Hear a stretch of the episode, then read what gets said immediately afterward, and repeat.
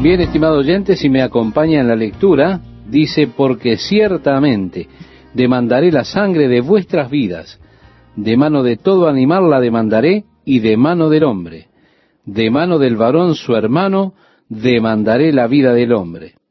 El que derramare sangre de hombre, por el hombre su sangre será derramada, porque a imagen de Dios es hecho el hombre.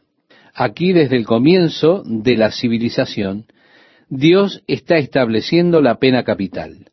Si el hombre derramare sangre de hombre, por el hombre su sangre será derramada.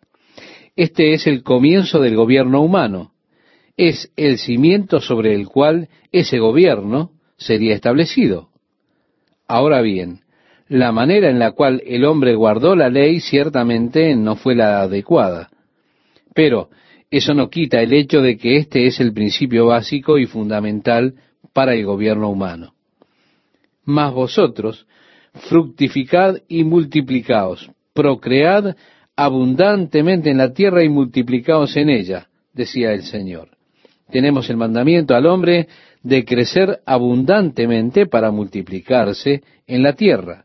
Y es interesante que aquellos que claman tan fuerte contra la pena de muerte son los mismos que adhieren firmemente en muchas ocasiones a favor del aborto. Eso realmente no tiene sentido. Es simplemente lo opuesto a lo que Dios dijo. Él dijo, multiplicaos. Y también dijo, si el hombre derramare sangre de hombre, por el hombre su sangre será derramada. Así que ellos simplemente van en contra de lo que Dios ha dicho. Rechazan la pena de muerte, pero aplauden el aborto. Qué contradicción, ¿verdad? Hay algunas malas inconsistencias aquí. Y habló Dios a Noé y a sus hijos con él, diciendo, He aquí que yo establezco mi pacto con vosotros y con vuestros descendientes después de vosotros. Dios está comenzando entonces a establecer un pacto con el hombre y este es el comienzo de la relación de pacto entre Dios y el hombre. Luego estableció Dios un pacto con Abraham, de que sería el único, el padre de la nación de la cual vendría el Mesías. Dios hizo un pacto también con la nación de Israel, cuando ellos estaban bajo la ley. El pacto siempre establece las bases de la relación del hombre con Dios. Así que aquí tenemos a un Dios justo y santo, pero también tenemos al hombre pecador el Dios infinito con el hombre finito.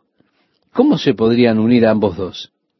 ¿Cómo el hombre finito puede ser uno con el Dios infinito y santo?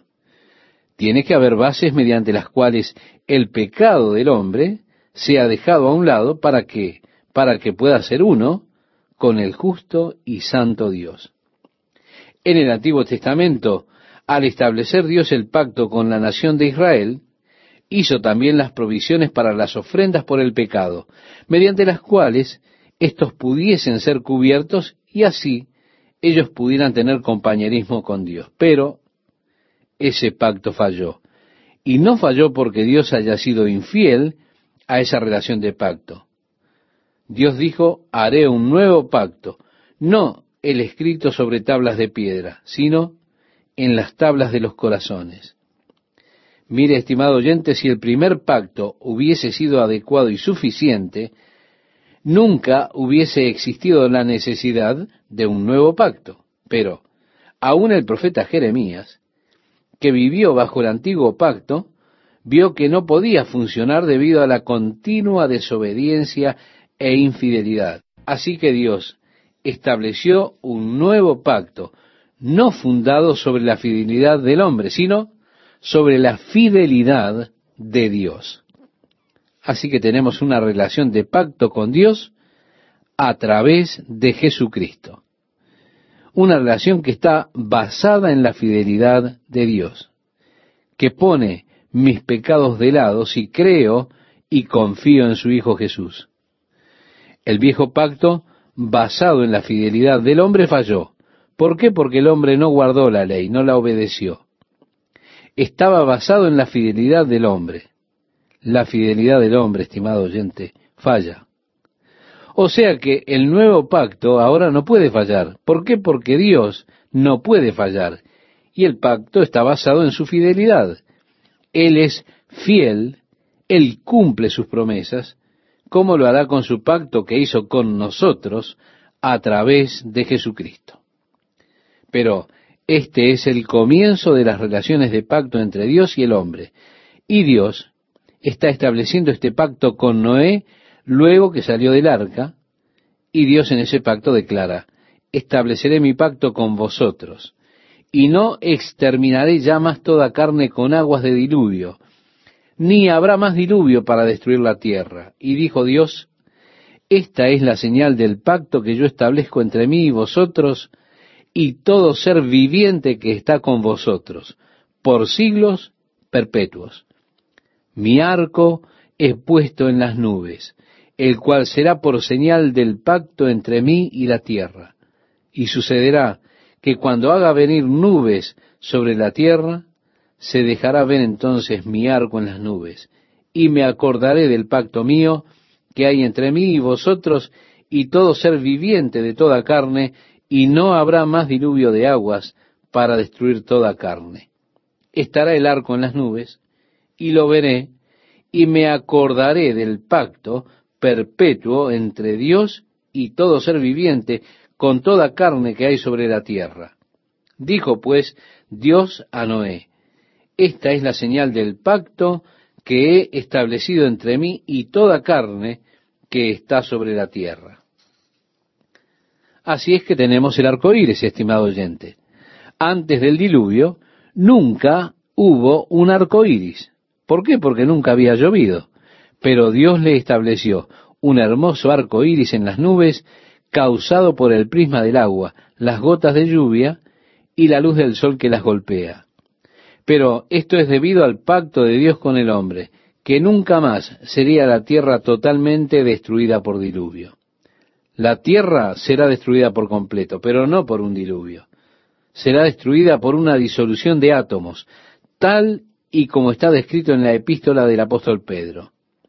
Es interesante que cuando el apóstol Juan ve el trono de Dios, hay allí un arco iris, u otra clase de arco encima del trono como de esmeralda.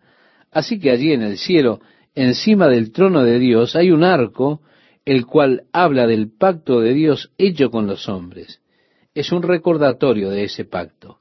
Claro, ese arco en el cielo recuerda este nuevo pacto, el cual es nuestro a través de Jesucristo, porque hemos de estar parados allí junto a Dios, en base al pacto que Dios estableció con nosotros a través de Jesús. Y los hijos de Noé que salieron del arca fueron Sem, Cam y Jafet. Cam es el padre de Canaán. Así se nos indica que Canaán no fue el primer hijo, sino que fue probablemente el cuarto o quinto hijo, pero está allí indicado, puesto que es el hijo más pequeño de Cam. Por alguna razón u otra, ha de venir a estar bajo la maldición de Noé, de modo que es mencionado aquí el parentesco. Canaán es mencionado como el hijo de Cam. Y así leemos en la palabra de Dios, estos tres son los hijos de Noé, y de ellos fue llena toda la tierra. Después comenzó Noé a labrar la tierra y plantó una viña, y bebió del vino y se embriagó, y estaba descubierto en medio de su tienda. Esto significa que Noé cultivó una viña y también cultivó el suelo. Hay algunos que tratan de excusar a Noé y dicen, bueno, antes del diluvio no había fermentación, de modo que Noé fue tomado algo así como por sorpresa. Pero en esto no hay nada científico, científicamente hablando, que nos haga pensar que las condiciones fueren diferentes antes o después del diluvio, como para pensar que alguna condición atmosférica habría causado la fermentación de la uva. Eso es solo especulación, no lo podemos afirmar. Lo que sí sabemos es que Noé se emborrachó y se acostó desnudo en su tienda. Y el relato bíblico nos dice, y Cam, padre de Canaán, vio la desnudez de su padre y lo dijo a sus dos hermanos que estaban fuera. Ahora, es interesante que notemos, la palabra empleada para vio la desnudez de su padre es un poco más intensa en el hebreo. De hecho, quiere decir que estuvo mirando. Y el trasfondo del asunto es que él estaba en rebelión contra su padre. Y en mayor o menor medida se deleitó en ver la condición de su padre yendo a contarle a sus hermanos en un modo de reproche irrespetuoso contra su padre Noé. Entonces Sem y Jafet tomaron la ropa y la pusieron sobre sus propios hombros, y andando hacia atrás, cubrieron la desnudez de su padre, teniendo vuelto su rostro, y así no vieron la desnudez de su padre. Y despertó Noé de su embriaguez, y supo lo que había hecho su hijo más joven, y dijo, maldito sea Canaán. Yo quiero que note, estimado oyente, que Noé no dijo, maldito sea Cam, sino que fue hacia el hijo menor de éste diciendo, maldito sea Canaán, y continúa, siervo de siervos será a sus hermanos. Dijo más, bendito por Jehová mi Dios sea Sem, y sea Canaán su siervo, engrandezca Dios a Jafet, y habite en las tiendas de Sem, y sea Canaán su siervo. Ahora, ¿por qué habrá maldecido Noé a Canaán cuando fue Can quien lo vio desnudo. Mucho de las profecías de las cuales esta es una, está predicha en base a las observaciones de características humanas y conociendo cuál sería el último efecto que dichas características tendrían. Por ejemplo, yo puedo ver personas con ciertas características y decir más o menos qué les irá a acontecer en sus vidas. Hay niños pequeños que al ir creciendo usted puede decir, amigo, esta persona no va a tener una buena vida. Lo puede decir en base a sus reacciones frente a la autoridad. Por sus actitudes usted podría decir que se han de meter en problemas, debido a que tienen comportamientos rebeldes hacia la autoridad. O sea que puedes tomar ciertas características y en base a ellas decir en mayor o menor medida qué futuro le aguarda. Noé sin duda habrá observado en Canaán muchas características de su padre que le guiarían a considerar su futuro. Es totalmente antiescritural, totalmente infundada esa interpretación extraña que muchas personas tienen de que la maldición sobre Canaán fue que éste quedara con tez de color negro, haciendo de la gente negra una raza servil. Eso es una visión común, una trágica interpretación antiescritural. No hay base para ella en lo absoluto. Dios, estimado oyente, nos ha creado a todos igual, y el color de la piel no tiene nada que ver con el carácter y la condición del corazón, ni me lleva más cerca o más lejos de Dios. No me señala en un destino particular porque mi piel sea blanca o no tenga cabello. Esta es una interpretación trágica de las escrituras, la cual ha causado grandes conflictos con horribles actitudes hacia las personas de una raza en particular, tratándoles como esclavos como si no fuesen iguales. Estoy agradecido de que esa interpretación trágica de las escrituras haya sido dejada de lado, haciéndonos dar cuenta de que todos somos hermanos y que en Cristo Jesús no hay griego ni judío, circuncisión ni incircuncisión, bárbaro ni escita, siervo ni libre, sino que Cristo es el todo y en todos. Créame, hay muchas cosas en la historia de la iglesia de las cuales yo me avergüenzo. Por eso no trato de defender la historia. Ahora, no puedo entender por qué algunas personas parecen amar la historia de la iglesia como si fuera el criterio de la verdad doctrinal, como si fuese ésta así de correcta la historia de la iglesia es una abominación. Sus conceptos fueron una abominación a Dios. Sus prácticas, su introducción a la idolatría pagana. Todas estas cuestiones son una parte de la historia. Es por ello que estoy contento de que, en cuanto a lo que a mí refiere, no estoy identificado con la historia de la iglesia. Tenemos que comenzar nuevamente y tan solo buscar patrones bíblicos sin tener que atarnos, estar restringidos o identificados con los errores y los males de la historia de la iglesia. Yo me sonrojo de vergüenza y no la trato de defender, puesto que estuvo mal. Estuvo mal en su trato con los judíos. Estuvo mal en su trato con la gente de color. Estuvo mal en la introducción del sistema babilónico de religión. Estuvo mal en muchas áreas de interpretación de las escrituras. Por ejemplo, ¿por qué habría de rechazar la esperanza del rapto? ¿Solo porque no fue parte de la enseñanza histórica de la iglesia? Hay muchas de las enseñanzas históricas de la iglesia que rechazo totalmente como falsas y no escriturales. Así que el hecho de que la enseñanza histórica no incluía el rapto no afecta a mis creencias ni en una jota. Hay muchas cosas que ellos enseñan o practican que creo, y las creo, tal como los dones del Espíritu Santo en las vidas del creyente, lo cual no es una parte de la enseñanza histórica de la Iglesia, si usted quiere volverse técnico.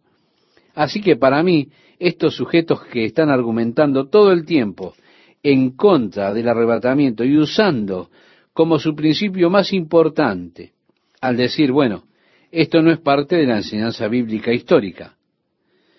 Bueno, esto no es parte de la enseñanza bíblica histórica, pero si usted quiere seguir la doctrina histórica de la Iglesia, ese es su problema. Estoy contento de tomar una perspectiva refrescante. Estoy contento de venir a las Escrituras sin presuposiciones. Estoy feliz de tan solo dejar que la palabra de Dios me hable a mí y a mi propio corazón, directa, llana y abiertamente, sin intervenir presuposiciones que perjudicarían mis interpretaciones. Si el Señor se demorase y yo durmiera con mis padres, vendrá el día en que alguien vea la necesidad dentro de la iglesia y sugiera que una nueva forma de alcanzar y tocar vidas, y alguien dirá, bueno, Chuck no lo hacía así.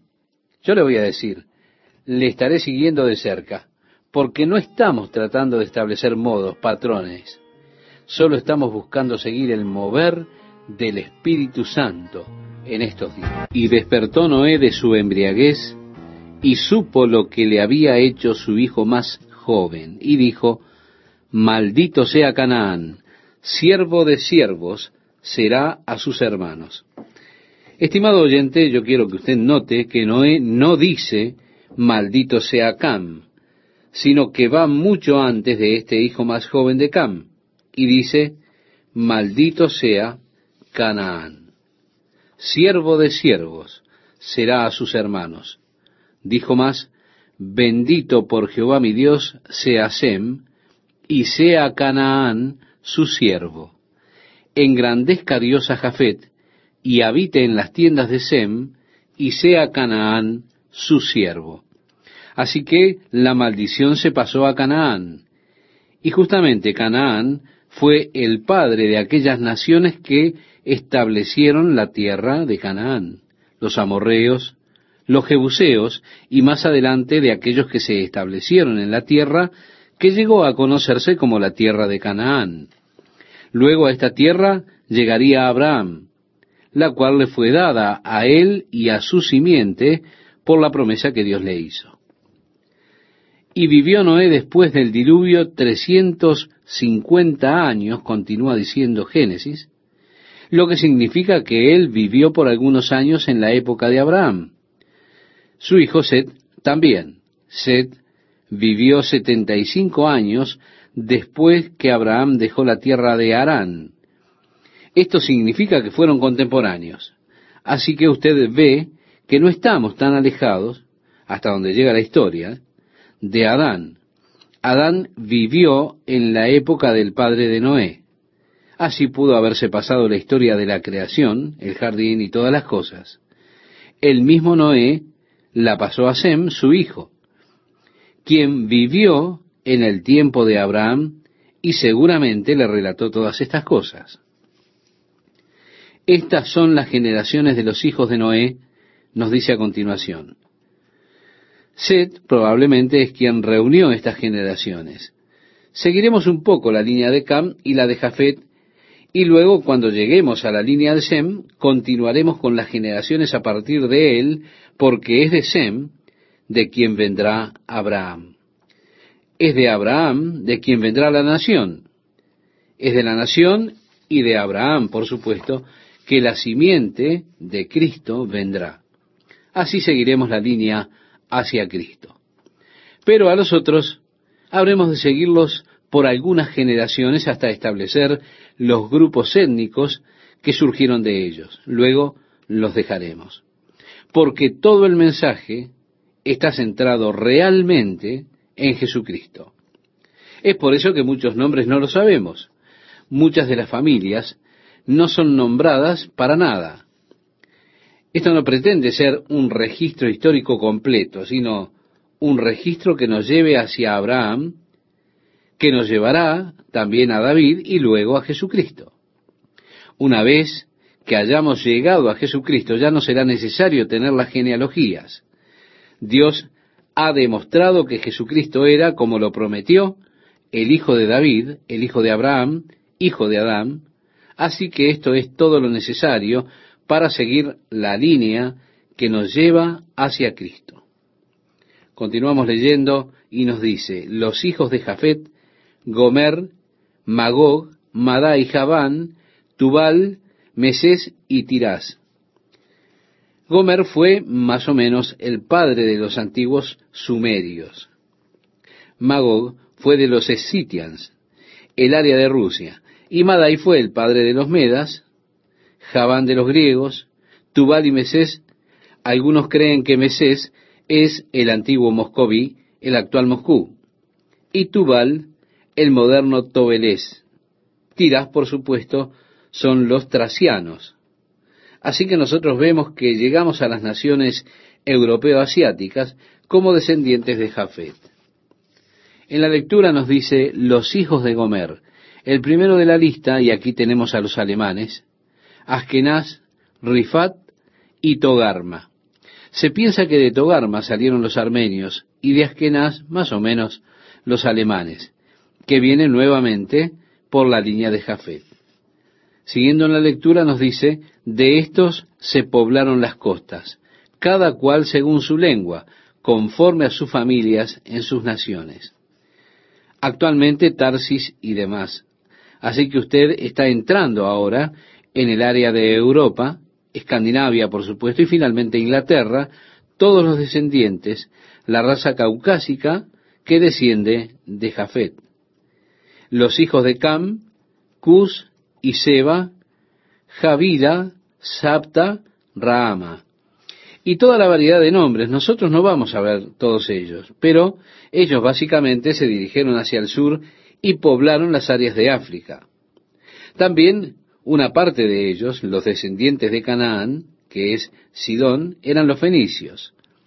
La ciudad hermana de Sidón, por supuesto, esta ciudad se ubica en la costa norteña del Mediterráneo la ciudad hermana de Tiro, que eran los fenicios, los jebuseos que habitaron el área alrededor de Jerusalén.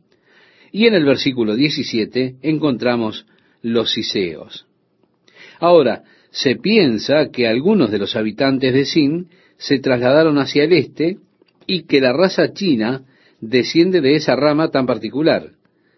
Así fue desde Am, en África, hasta el lejano oriente, y el área de Canaán. Ahora se detiene con uno de los descendientes y cuando llega Cus engendró a Nimrod, quien llegó a ser el primer poderoso en la tierra, en lugar de vigoroso cazador delante de Jehová, debería traducirse allí, él era un poderoso tirano ante el Señor. La casa se refería a la casa de las almas de los hombres. Nimrod se convirtió en líder en la apostasía. Fue el diseñador de un gran sistema religioso, que se conoció luego como el sistema religioso babilónico o el misterio Babilonia. Todo ese sistema comenzó precisamente con Nimrod. Su madre se llamaba Semiramis. Fue llamada más tarde la reina del cielo y era adorada como tal. Ella decía que Nimrod había nacido sin el beneficio de un padre, que él nació mientras ella era virgen. Nimrod era conocido por sus proezas como cazador, un gran hombre que era muy respetado. En esos días las personas probablemente, debido a sus armas primitivas, estaban muy temerosas de los animales salvajes, es decir, los leones, los leopardos, tigres y demás. Y Nimrod era conocido como un protector de las personas por la habilidad que tenía como cazador. Pero en un día de caza, un jabalí salvaje se abalanzó sobre él y lo hirió gravemente. Durante tres días se pensó que él estaba muerto, estaba tirado allí en el bosque. Luego de tres días, su vida volvió. Así que las personas comenzaron a festejar su resurrección. ¿Cómo lo hacían? Pintando huevos y teniendo grandes fiestas durante la primavera. Justamente su cumpleaños era el día 25 de diciembre. Así que ellos acostumbraban celebrar su nacimiento dando obsequios. Bebían, tenían orgías, cortaban árboles y los decoraban con plata y oro en sus casas. Y esto fue unas pocas generaciones después de Noé. La adoración a su madre Semiramis, reina del cielo, y todas las cosas que hacían, todo era el engaño de Satanás tratando de hacer creer que todo el propósito de Dios comenzó con Nimrod. Y cuando usted comienza a leer la historia de la religión babilónica y la forma en la que preparaban ellos sus festejos, se sorprenderá al ver la iglesia histórica y cómo muchas de sus actividades fueron creadas por Nimrod, que también es llamado Tamuz, Marmaduk, con varios nombres su mamá, Astar, Semiramis, los nombres de su madre que era adorada, y precisamente el nombre Pascua proviene del nombre Astarte. Es asombroso que este sistema babilónico se infiltrara en la iglesia. Pero Dios deja a Nimrod registrado, el comienzo del reino de Babel, en el versículo 10. Y fue él quien inspiró a las personas para construir aquella torre que llegaría hasta el cielo. Fue él quien comenzó con la adoración a las estrellas. El comienzo de la astrología y todas esas cosas comenzaron en esa antigua religión babilónica. La torre literalmente no era para alcanzar el cielo, sino para adorarlo. Sería como un observatorio donde podrían ir y allí adorar las estrellas, las constelaciones, etcétera y otras torres han sido descubiertas en excavaciones arqueológicas, allí en la llanura babilónica. Esos eran lugares de adoración. Ahora, estos son los descendientes de Cam. Leemos el versículo 21 y nos dice, también le nacieron hijos a Sem, padre de todos los hijos de Heber. Es de Heber que nosotros llegamos al nombre Hebrai o hebreo. Así que Abraham no es el comienzo de la idea o el nombre de los hebreos. Proviene del ancestro de Abraham, de Heber. Y al continuar la lectura nos encontramos que dice, y Sem, hermano mayor de Jafet. Los hijos de Sem se nombran allí, y los hijos de Aram, y vamos a ver de cerca a Heber. A Heber le nacieron dos hijos. El nombre del uno fue Peleg, porque en sus días fue repartida la tierra, y el nombre de su hermano, Joctán.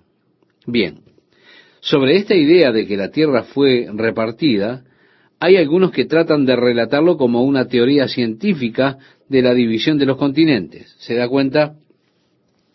Los continentes han estado flotando y entonces dicen que originalmente había solo una masa de tierra, pero esta teoría una teoría en algunas áreas científicas, la apuntan como una referencia que está en las escrituras.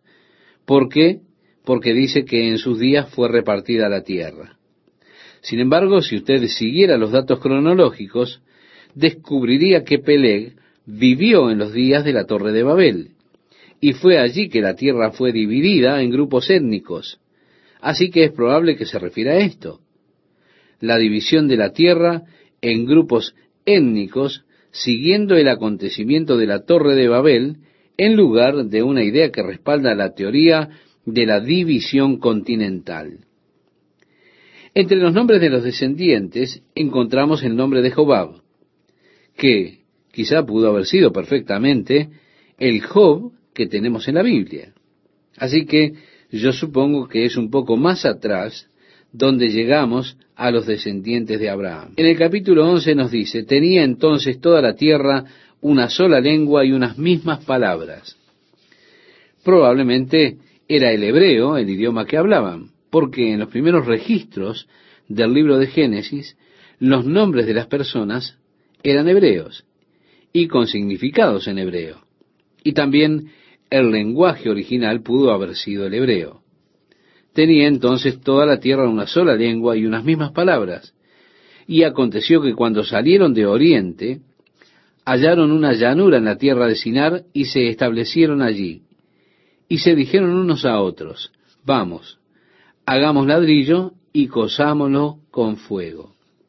Aquí, estimado oyente, tenemos algo que es realmente muy interesante, porque nos muestra que después del diluvio, ellos tenían hornos para hacer ladrillos, y en lugar de construir sus casas solamente de piedra, estaban adelantados en la fabricación del ladrillo, y lo ponían en el horno, quemándolos completamente, ellos usaban un mortero con ladrillo quemado.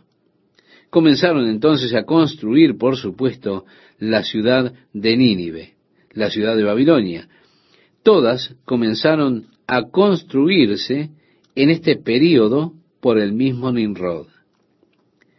Continúa la lectura y nos dice, vamos, edifiquémonos una ciudad y una torre cuya cúspide llegue al cielo, y hagámonos un nombre por si fuéramos esparcidos sobre la faz de la tierra. Recuerda, estimado oyente, el mandato de Dios era el de llenar la tierra. Esto es un intento de contramandato a la orden de Dios. Ellos dijeron, por si fuéramos esparcidos sobre la faz de la tierra unámonos, congreguémonos en esta área. Y descendió Jehová para ver la ciudad y la torre que edificaban los hijos de los hombres. Nuevamente, ahora estamos describiendo las actividades de Dios con términos humanos, como si Dios hubiese bajado a mirar cómo estaban las cosas. En realidad, Dios es omnipresente. Él está presente en todo lugar. Él estuvo observando la situación durante todo el tiempo.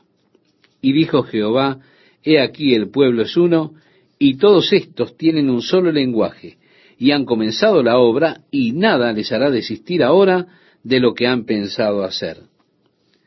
Aquí, estimado oyente, vemos el desarrollo de este sistema religioso.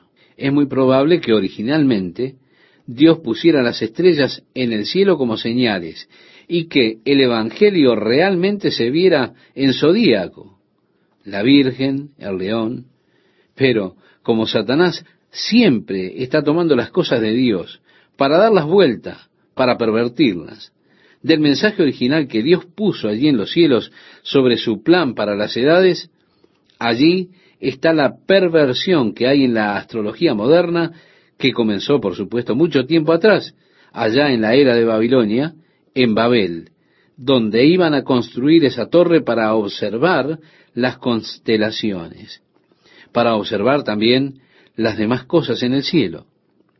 Por eso decimos, es probable que originalmente el Evangelio estuviera allí en las estrellas como el mensaje de Dios para el hombre. Ahora, parece ser que los magos que vinieron del oriente para ver al niño Jesús, ellos leyeron correctamente el mensaje en los cielos. Ellos dijeron, porque su estrella hemos visto en el oriente y venimos a adorarle. Ellos estaban leyendo las señales que Dios había puesto allí. Ahora la Biblia dice que Dios ha puesto las estrellas como señales y para las estaciones. Por eso digo, es muy probable que originalmente el mensaje de Dios estuviera en las estrellas, pero ha sido pervertido como yo digo, en la astrología moderna y en la perversión comenzó el declive. Cuando las personas empezaron a mirar las estrellas para saber qué influencia tendrán sobre sus vidas, en lugar de mirar a Dios en ellas. Y así Dios en su palabra rechaza a los astrólogos. aquellos que hacen los horóscopos para cada mes, aquellos que buscan gobernar sus vidas por la influencia de las estrellas y otros más. Y Dios habla muy fuerte contra esto. Lo habla en la profecía de Isaías. Todo esto es muy antiguo, los horóscopos y todas las cosas que se relacionan. Pero al igual que muchas otras cosas, es probable que en el principio fuera algo puro, con un mensaje de Dios verdadero, pero ese mensaje ha sido pervertido con el pasar del tiempo. Así que Dios, viendo ese desarrollo, dice, ahora pues, descendamos y confundamos allí su lengua, para que ninguno entienda el habla de su compañero. Así los esparció Jehová desde allí sobre la faz de toda la tierra, y dejaron de edificar la ciudad. Por esto fue llamado el nombre de ella Babel. O podemos pronunciar también Babel, como usted prefiera, como la palabra bárbaro. Es una palabra desarrollada por los griegos. Esta palabra en griego literalmente es barbar, y cualquiera que no hablara el griego era reconocido como un barbar, porque su acento sonaba muy cómico. Tenía entonces toda la tierra una sola lengua y unas mismas palabras. Y aconteció que cuando salieron de Oriente, hallaron una llanura en la tierra de Sinar y se establecieron allí. Y se dijeron unos a otros, vamos, hagamos ladrillo y cosámoslo con fuego. Y les sirvió el ladrillo en lugar de piedra, y el asfalto en lugar de mezcla. Y dijeron, vamos, edifiquémonos una ciudad y una torre cuya cúspide llegue al cielo y hagámonos un nombre por si fuéremos esparcidos sobre la faz de toda la tierra. Y descendió Jehová para ver la ciudad y la torre que edificaban los hijos de los hombres. Y dijo Jehová, He aquí el pueblo es uno, y todos estos tienen un solo lenguaje, y han comenzado la obra, y nada les hará desistir ahora de lo que han pensado hacer. Ahora pues, descendamos y confundamos allí su lengua, para que ninguno entienda el habla de su compañero.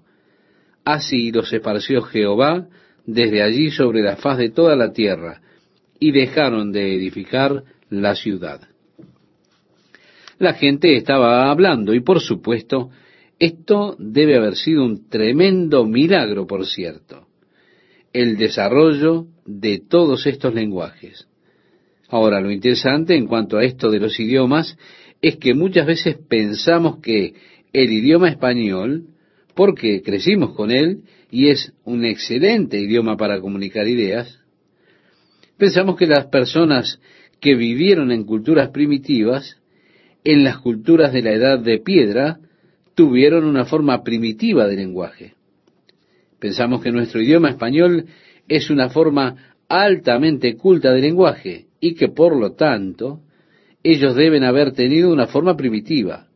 Pero es interesante destacar que muchas de las culturas primitivas tuvieron formas de lenguaje complejas, mucho más que el idioma español, y por lo tanto es muy difícil traducir muchos de estos lenguajes primitivos que tenían las personas. Usted piensa, bueno, sería fácil traducir la frase el hombre se dirigió hacia la iglesia, pero algunas de estas culturas primitivas tenían muchas palabras para hombre. Así que usted tendría que saber si el hombre era uno que conocía bien o si era alguien a quien conocía poco. ¿Por qué? Porque ellos tenían una palabra para un hombre que era conocido y otra palabra para el hombre que era desconocido. También tendría que saber si respeta a este hombre o no. Resumiendo, usted tendría tal vez que conocer todas las acepciones de esta palabra antes de saber qué palabra encajaría en el texto de la traducción. Siguiendo con esto, al traducir se dirigió, tendríamos que preguntarnos, ¿él fue solo una vez en su vida a ese lugar o fue ocasionalmente? ¿Fue algo acaso que estaba acostumbrado a hacer o esto es algo raro para él? Y así usted tendría en el verbo muchas palabras diferentes que describirían esto que usted está traduciendo. Así es que le darían ganas de abandonar el intento porque estos lenguajes muchas veces eran mucho más complejos. Es interesante que el hombre cuenta, cualquiera sea su cultura, sea esta o no primitiva, un método altamente complejo de comunicación de ideas. Y no me interesa qué tan primitiva o tan ignorante sea esa cultura. Sus lenguajes son altamente desarrollados en la habilidad para comunicar las ideas. Ya sea que lo hagan a través de gruñidos o a través de una canción o lo que sea. Ellos pueden comunicar sus ideas sin importar lo primitivo que sea su cultura. Esto es algo que separa al hombre del reino animal. No hay nada en este reino que siquiera se aproxime a una forma compleja de comunicación de ideas. Aún así, en las más primitivas culturas del hombre, y en toda cultura, hay comunicación vía idioma.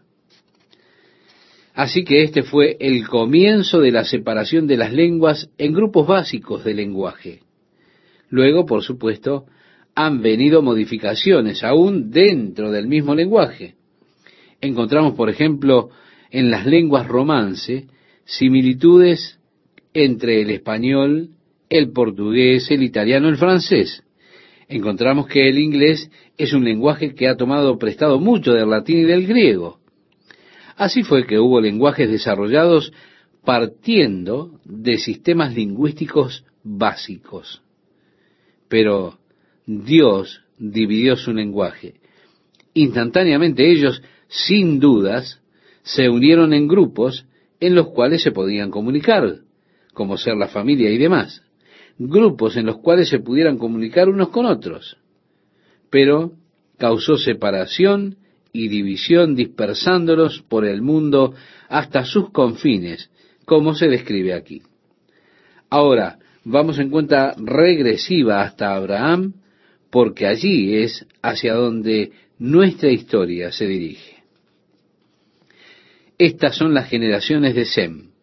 Sem, de edad de cien años, engendró a Arfaxad, dos años después del diluvio. Y vivió Sem, después que engendró a Arfaxad, quinientos años, y engendró hijos e hijas. Así que él vivió seiscientos años aproximadamente. Arfaxad vivió treinta y cinco años y engendró a Sala. Sala vivió treinta años y engendró a Eber. Descendemos hasta Abraham y en realidad es a él a quien queremos llegar. Le invito a que miremos el versículo 26. Allí dice, Taré vivió setenta años y engendró a Abraham, a Nacor y a Arán. Ahora, ¿será este o no el orden en el cual nacieron? No lo sabemos. ¿Cuántos años tenía Taré cuando Abraham nació? Tampoco lo sabemos. Tal vez haya sido el tercer hijo, pero no tenemos manera de saberlo. Eso sí, vivió setenta años y tuvo estos tres hijos, Abraham, Nacor y Arán. Luego vivió muchos años más. Estas son las generaciones de Taré. Taré engendró a Abraham, a Nacor y a Arán, y Arán engendró a Lot. Y murió Arán antes que su padre Taré en la tierra de su nacimiento, en Ur de los Caldeos. Y tomaron Abraham y Nacor para sí mujeres. Su hermano Arán murió tempranamente habiéndose casado y habiendo tenido un hijo. Ese hijo era Lot. También tuvo algunas hijas. Y nos dice el relato bíblico, y tomaron Abraham y Nacor para sí mujeres. El nombre de la mujer de Abraham era Sarai, y el nombre de la mujer de Nacor, Milca, hija de Aram, padre de Milca y de Isca. Mas Sarai era estéril y no tenía hijo. Y tomó tarea a Abraham su hijo, y a Lot, hijo de Arán, hijo de su hijo. Así que con Arán muerto y Lot su hijo, Abraham en cierta manera adoptó a Lot porque Abraham no tenía hijos propios. Lo adoptó y éste vino a ser compañero de Abraham en sus viajes. Juntos salieron de Ur de los Caldeos y fue en esta área donde esos falsos sistemas religiosos, el panteísmo, el politeísmo, entre otros, se comenzaron a desarrollar pervirtiendo todos los demás sistemas. De modo que ellos dejaron Ur de los Caldeos para ir hacia Canaán. Y llegaron a Arán, lugar donde habitaron. El hecho de que dejaron todo para ir a Canaán implica que en el comienzo pudo ser que el padre de Abraham haya recibido el llamado también de parte de Dios para dejar, para salir de esta área que había comenzado a estar religiosamente contaminada y así venir a un área totalmente nueva. Contaré, llegaron hasta Arán y allí habitaron. Y fueron los días de Taré doscientos cinco años, y murió Taré en Arán. Bien, hay una aparente contradicción aquí en las Escrituras. Cuando entra al Nuevo Testamento, se encuentra que Esteban está hablando acerca de Abraham, que fue llamado por Dios para dejar Ur de los Caldeos e ir hacia Israel. Y luego de decir que Taré murió, dice que Abraham se fue a Canaán. Pero si comienza a poner las edades juntas, usted se encontrará con que Abraham le dejó. Si Taré vivió hasta los 205 años y tenía 70 cuando nació Abraham, y cuando Abraham tuvo 75 años le dejó, Juntamos esto con los 70 años y usted suma allí 70 y 75 son 145 años. Y aún vivió tarea hasta los 205 años. Es así que usted puede tener una discrepancia en las matemáticas aquí. Ahora la pregunta es, ¿cuál es la solución? ¿Cuál es la respuesta? Bien, hay un par de posibles sugerencias. La primera, Abraham no debió haber sido el primer hijo. Ellos pudieran no estar listados en el orden cronológico de nacimiento, sino en el orden de precedencia de sus hijos. Y Abraham pudo haber nacido hacía muchos años, en otras palabras, setenta años. Tal vez Arán habría nacido cuando Abraham tenía setenta años. No se nos proporciona el dato de la edad, la edad de Arán cuando nació Abraham. Así que esta es una posibilidad.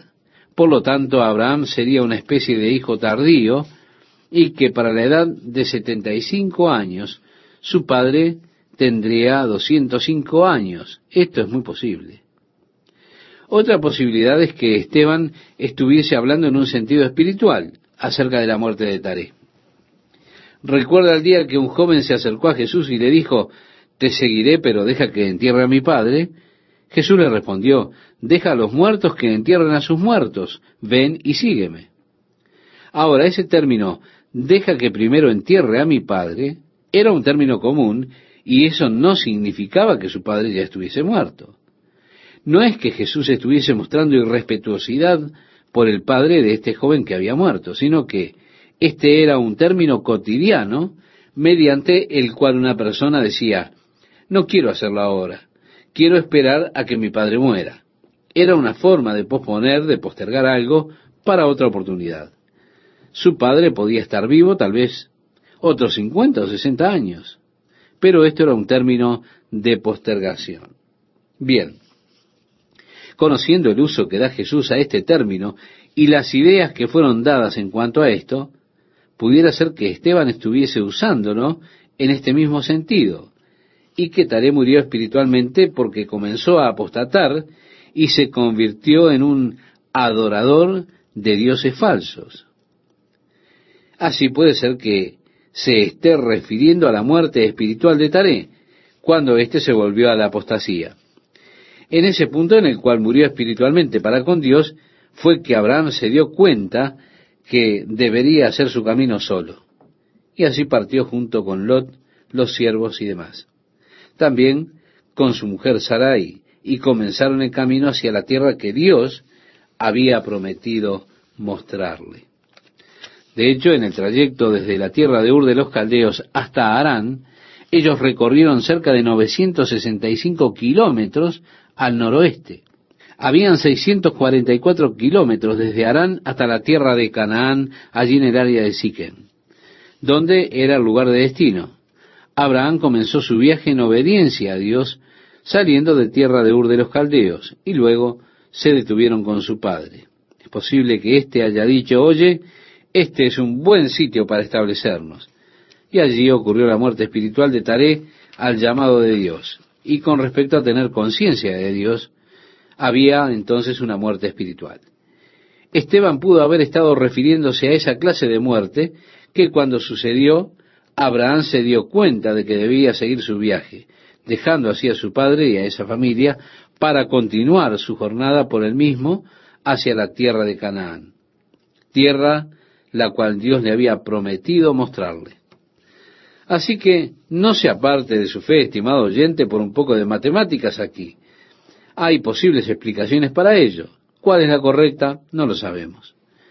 Pero Jehová había dicho a Abraham, vete de tu tierra y de tu parentela. Así que Abraham no fue totalmente obediente en este punto.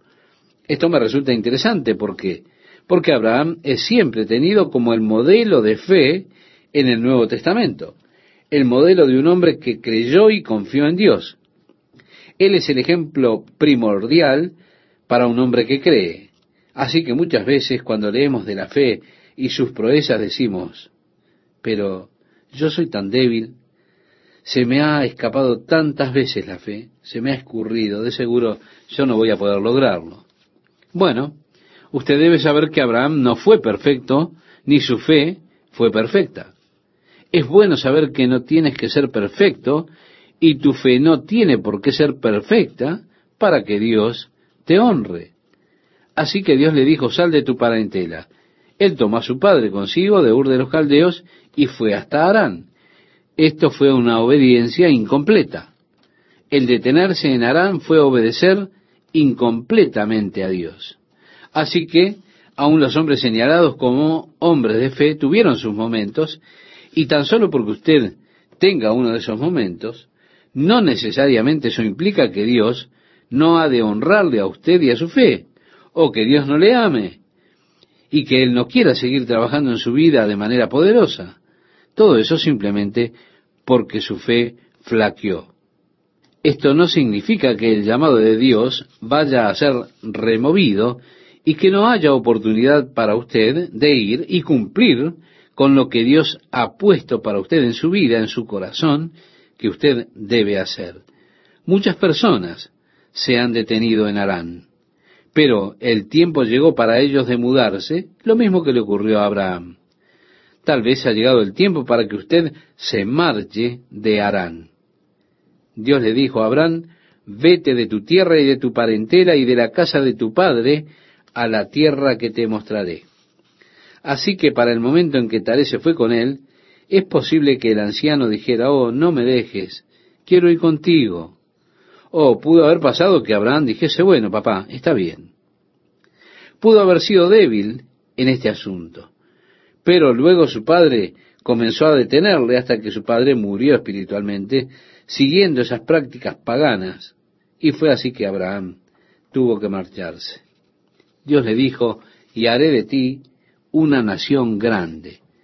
Es decir, Dios está estableciendo un pacto con Abraham. Y te bendeciré y engrandeceré tu nombre, y serás bendición.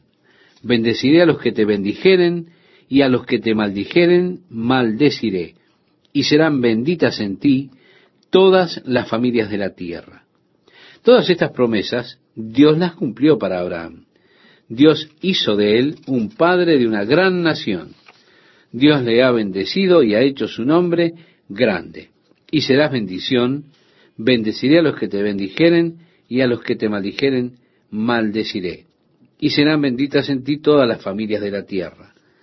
Y de allí es la promesa que vendría el Mesías a través de Abraham.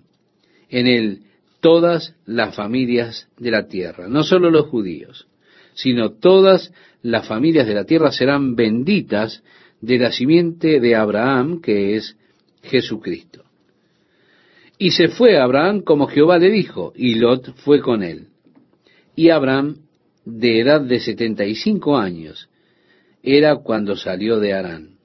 Tomó pues Abraham, a Sarai su mujer, y a Lot, hijo de su hermano, y todos sus bienes que habían ganado y las personas que habían adquirido en Harán, y salieron para ir a la tierra de Canaán, y a la tierra de Canaán llegaron.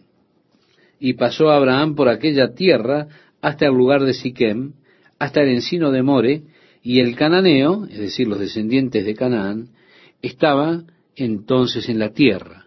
Y apareció Jehová a Abraham y le dijo, a tu descendencia daré esta tierra. Y edificó allí un altar a Jehová que le había aparecido. Luego se pasó de allí a un monte al oriente de Betel y plantó su tienda, teniendo a Betel al occidente y Jai al oriente.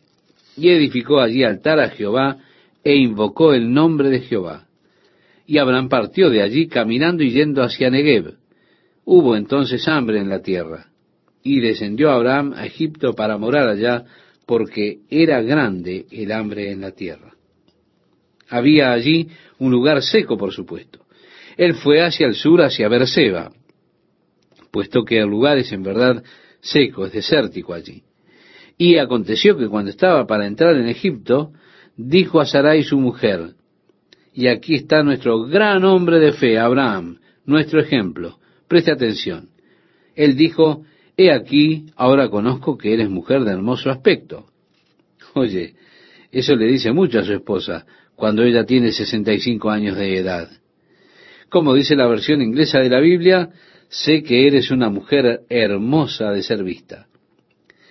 Y dijo Abraham, y cuando te vean los egipcios dirán, su mujer es, y me matarán a mí, y a ti te reservarán la vida. En otras palabras, ellos te llevarán a su harén. Ahora pues, di que eres mi hermana para que me vaya bien por causa tuya y viva mi alma por causa de ti. Oiga, este es nuestro gran hombre de fe Abraham. ¿Ve? Aún los más grandes hombres de fe tienen sus momentos de debilidad. Eso me alienta a mí, porque también yo tengo esos momentos de debilidad. Pero tengo el concepto de que cuando soy débil, Dios simplemente dice, bueno, chico, eso es todo, tuviste tu oportunidad, lo sabes, y la desperdiciaste, pero Dios no es así. Dios continuó honrando a Abraham. Él no era perfecto, y Dios no usa personas perfectas, no existen. Así que no se preocupe, estimado oyente, por su imperfección, y no piense que Dios le ha de rechazar porque usted no es perfecto. Dios bendijo a Abraham. Dios le usó a pesar de que tuvo sus lapsos de fe, tal como también nosotros los tenemos. Y aconteció que cuando entró Abraham en Egipto, los egipcios vieron que la mujer era hermosa en gran manera. También la vieron los príncipes de Faraón y la alabaron delante de él, y fue llevada la mujer a casa de Faraón. E hizo bien a Abraham por causa de ella, y él tuvo ovejas, vacas, asnos, siervos, criadas, asnos y camellos. Mas Jehová hirió a Faraón y a su casa con grandes plagas, por causa de Sarai, mujer de Abraham. Entonces Faraón llamó a Abraham y le dijo, ¿qué es esto que has hecho conmigo? ¿Por qué no me declaraste que era tu mujer? ¿Por qué dijiste, es mi hermana, poniéndome en ocasión de tomarla para mí por mujer? Ahora pues, he aquí tu mujer, tómala y vete. Entonces Faraón dio orden a su gente acerca de Abraham, y le acompañaron y a su mujer con todo lo que tenía. Así que vinieron a estar debajo de un edicto protector especial de parte de Faraón, de modo que no fuese tocado por algún hombre que quisiese tomar a Sarai por esposa.